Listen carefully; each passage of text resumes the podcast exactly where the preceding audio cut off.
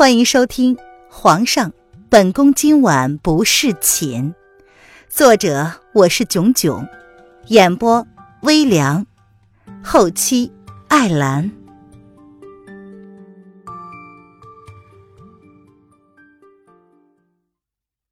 第一百七十章，得了天下，那又如何？这天晚上。一个黑色的身影如同鬼魅一般出现在了白城堡的房梁之上。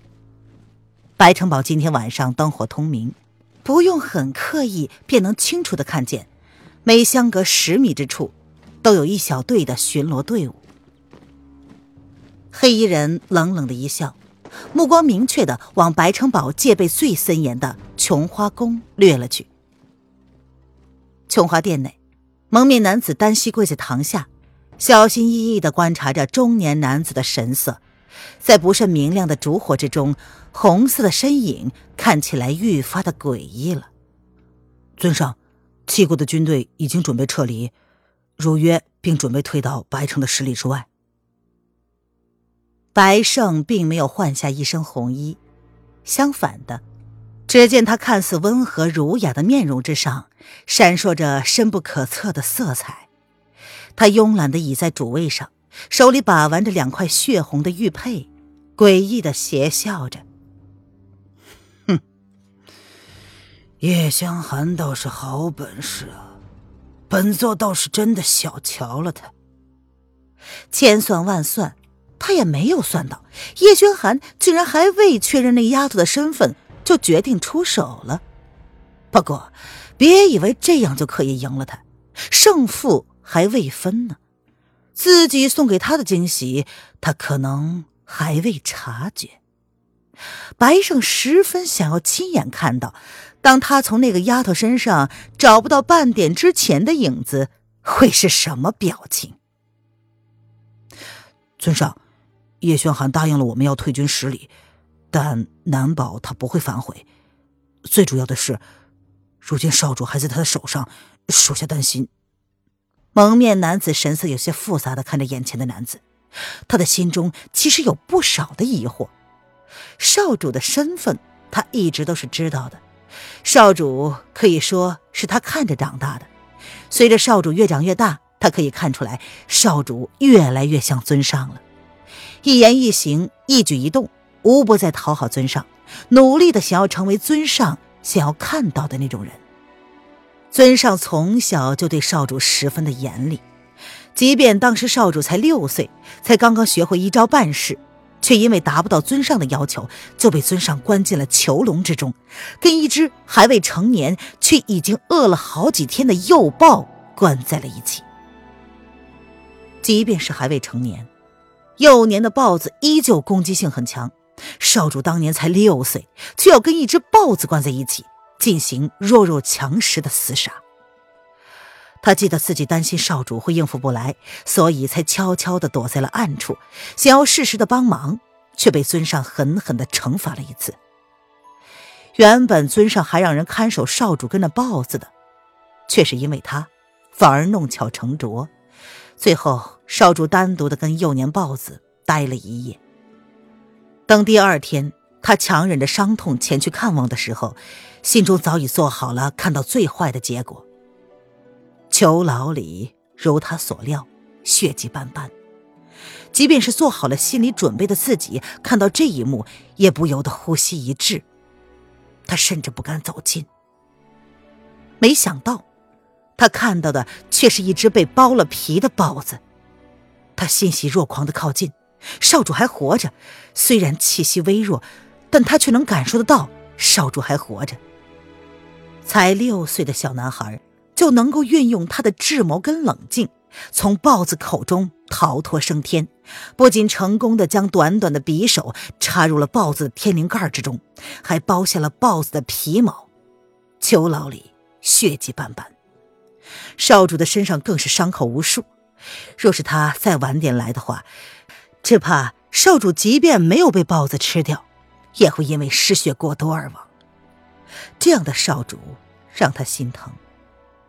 可是醒来之后，少主却扬起了天真可爱的小脸儿，窝在了尊上的怀里撒娇。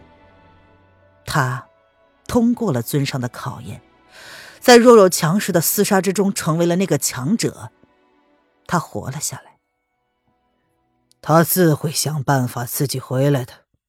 既然能够替那个丫头顶罪，却不能让自己活着回来，那他活着还有何用？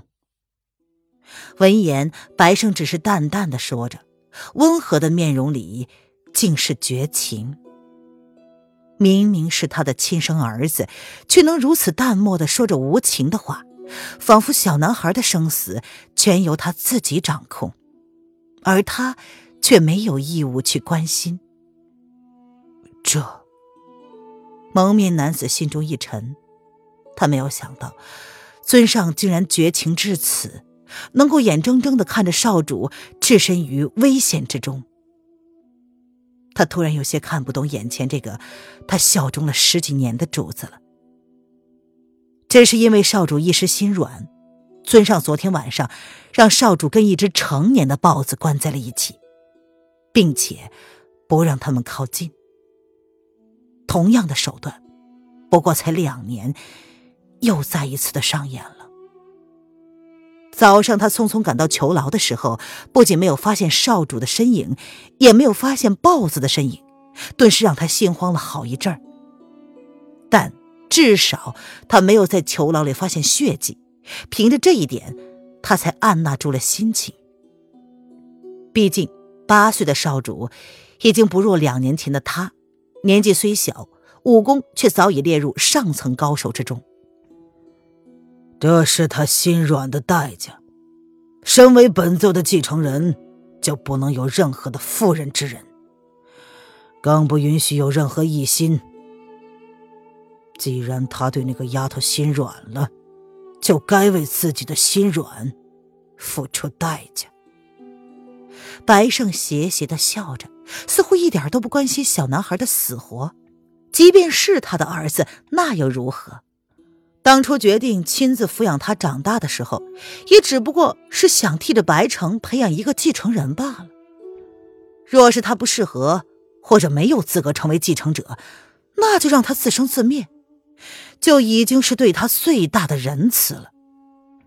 蒙面男子。竟然有些无法接受，他甘心侍奉了多年的男人竟然如此的冷血。即便不是亲生儿子，但毕竟也是养了八年的孩子，怎么能说放弃就放弃了呢？可是，他是您，够了，你退下吧。白胜闻言，倏地冷下了语气，他冷冷的横了蒙面男子一眼，不耐烦的打断了蒙面男子的话，示意他。可以退下去了。是，属下告退。蒙面男子闻言，压下了心头的千言万语，恭敬的朝白胜躬了躬身，之后便有些复杂的退了下去。白胜的脸色并没有因为蒙面男子的离去而变得更好。他把玩着手中的东西，温和内敛的面容之上闪烁着一丝复杂的情绪。儿子嘛？想起小男孩这些年来十分努力的讨好自己的样子，中年男子的面容之上不由得闪过了一丝幽深，在烛火的跳动下，显得有些诡异。屋顶上的黑衣男子将屋内的一切都看在了眼里，他的脑海之中浮现了一张俊秀可爱的面容，淡漠的面容上。也有了片刻的复杂。侄儿啊，你可千万别让本座失望啊！末了，中年男子扬起了一抹邪气的笑容，他脸上的情绪一并敛了去，只余下诡异的邪气。他将手中的血玉丢在了一旁的盘子之中。中年男子的面容更加的慵懒诡异。黑衣男子定睛一看，看到了被男子放入盘中的东西，眸子冰冷的盯着红衣男子看。果然，在他的手中。他知道自己不能轻举妄动，如今东西在他的手上，黑衣男子并没有十足的把握可以从他身上夺回来，一切只能从长计议，适时的找个机会将属于他的东西一并拿回来。至于白胜，新账旧账，到时候他会跟他一并清算的。思及此，黑衣人的眼里闪过了一丝阴冷。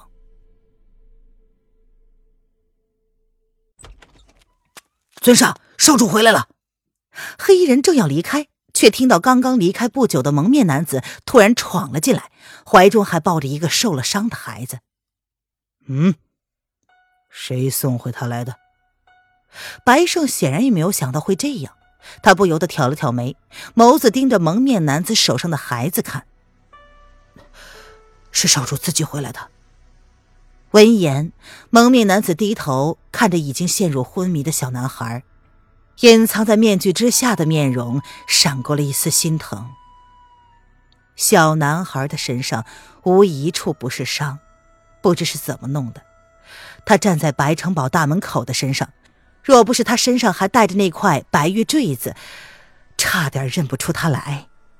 蒙面男子咬牙切齿的从牙缝里挤出来一句话。叶轩寒果真是心狠手辣，少主才八岁，他竟然下得去手。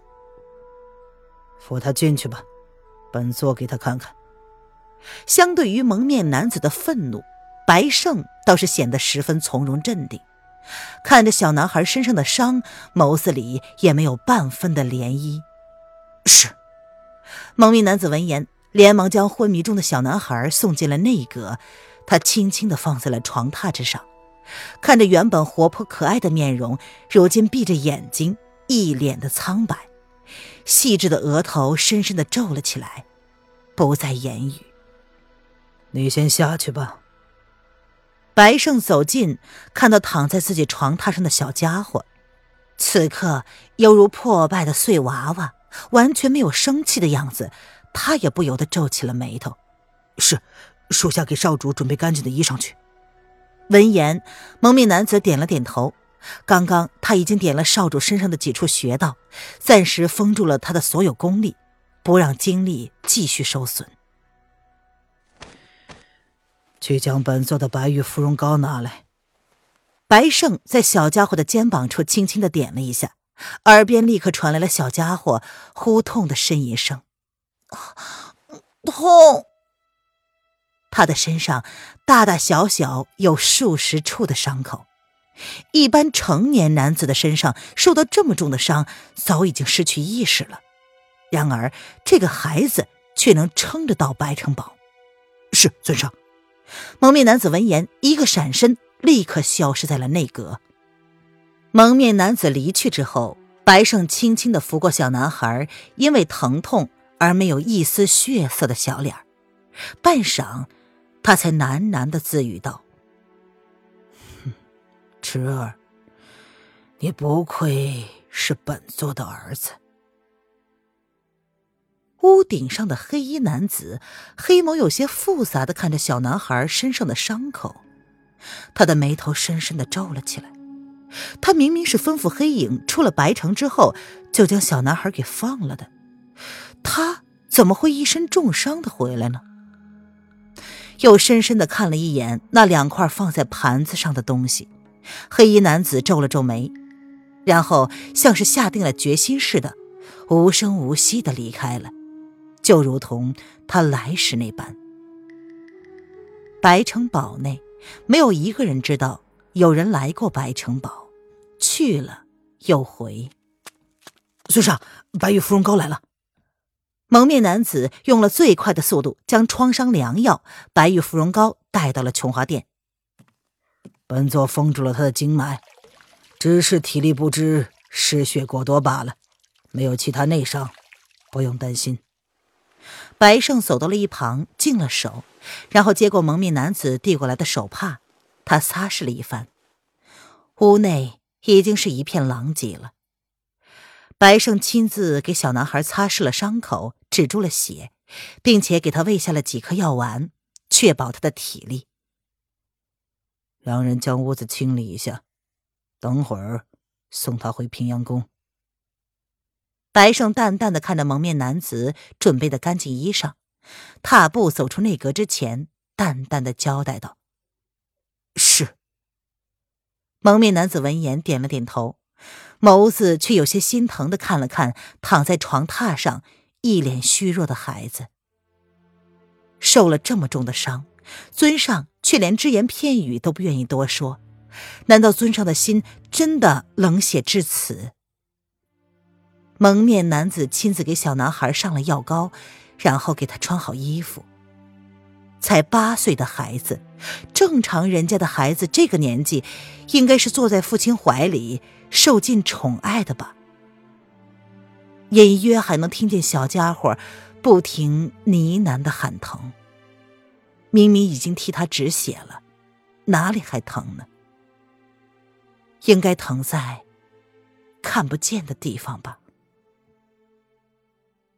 第二天，叶轩寒果然如他所说的那样班师回朝了，只是留下了一部分留守的兵力镇守，连大将军也跟着回京了。然而，就在回去的路上，叶轩寒才知道，南宫丽早就消失了好几天了。突然留下了几句话，南宫丽就失踪了。这是什么时候的事儿？马车之上，叶轩寒手里拿着南宫丽留下的书信，脸上有着前所未有的疲惫之态。明明赢得了天下，从此以后，整个离合大陆，他就是天下至尊了。可是为何？他的胸口却还是空虚的厉害。失踪了一天了，还是思月瞒不住的才说了出来。主子让思月去对付公主，可是没想到公主却已经先一步失踪了。算了，一切等回宫再说吧。那个丫头，除了会去见他，还会为了谁而失踪呢？叶轩寒疲惫的闭上了眸子，任由南宫丽去了。是。黑影不知道主子还有什么心事未了，闻言不敢再去打扰他，只得退了下去。影阁的人在退出白城之后，便自行回朝了。毕竟他们算起来，只是主子见不得光的势力罢了。如今一切都尘埃落定，他们自然功成身退。只余下一部分善后的人员，黑影也离开了。叶轩寒的身边只剩下了影月。原因无他，因为影月是影阁内唯一一个可以光明正大的出现在众人面前的。他是太医院内最年轻、低调的太医。主子，皇后娘娘就在前一个镇子上，我们要不要赶上去啊？到了一个镇子，叶轩寒似乎真的是累了。他倚在马车上，一觉就睡到了天黑黑。醒来的时候，所有的人已经驻扎了下来。影月体贴的给自家主子递上了一件保暖的披风。叶公公不在身边，这些琐事自然就由他代替了。不用。叶轩寒闻言，脸上微微一冷。深邃的眸子里没有一丝刚刚睡醒的朦胧，相反的，仿佛一只锁定猎物的鹰一般，特别的锐利。啊，是。影月向来机灵，能被叶轩寒钦点留在身边，自然有他的优势，而从不多话就是他最大的优点。影月的心中已经隐隐约约感觉到，主子对皇后似乎有。刻意冷落之意。不过，他觉得这应该是两个人之间的夫妻情趣吧。毕竟皇后娘娘撇下了主子，之前还传闻要做萧国的皇后，之后呢又差点跟王爷成了夫妻呢。认识主子，恐怕也无法接受自己心爱的女子被那么多男人觊觎吧。不过，影月觉得这些不过都是暂时的。主子才舍不得冷落皇后太久呢。嗯，应该是回到皇宫之后，一切就会恢复正常。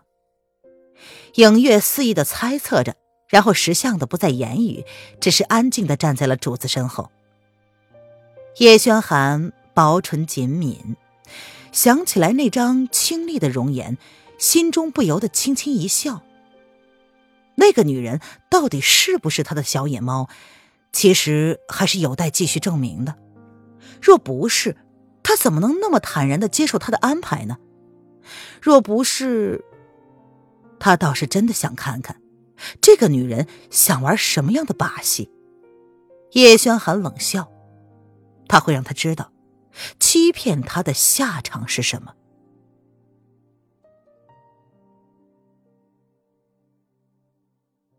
本集音频完，感谢您的收听。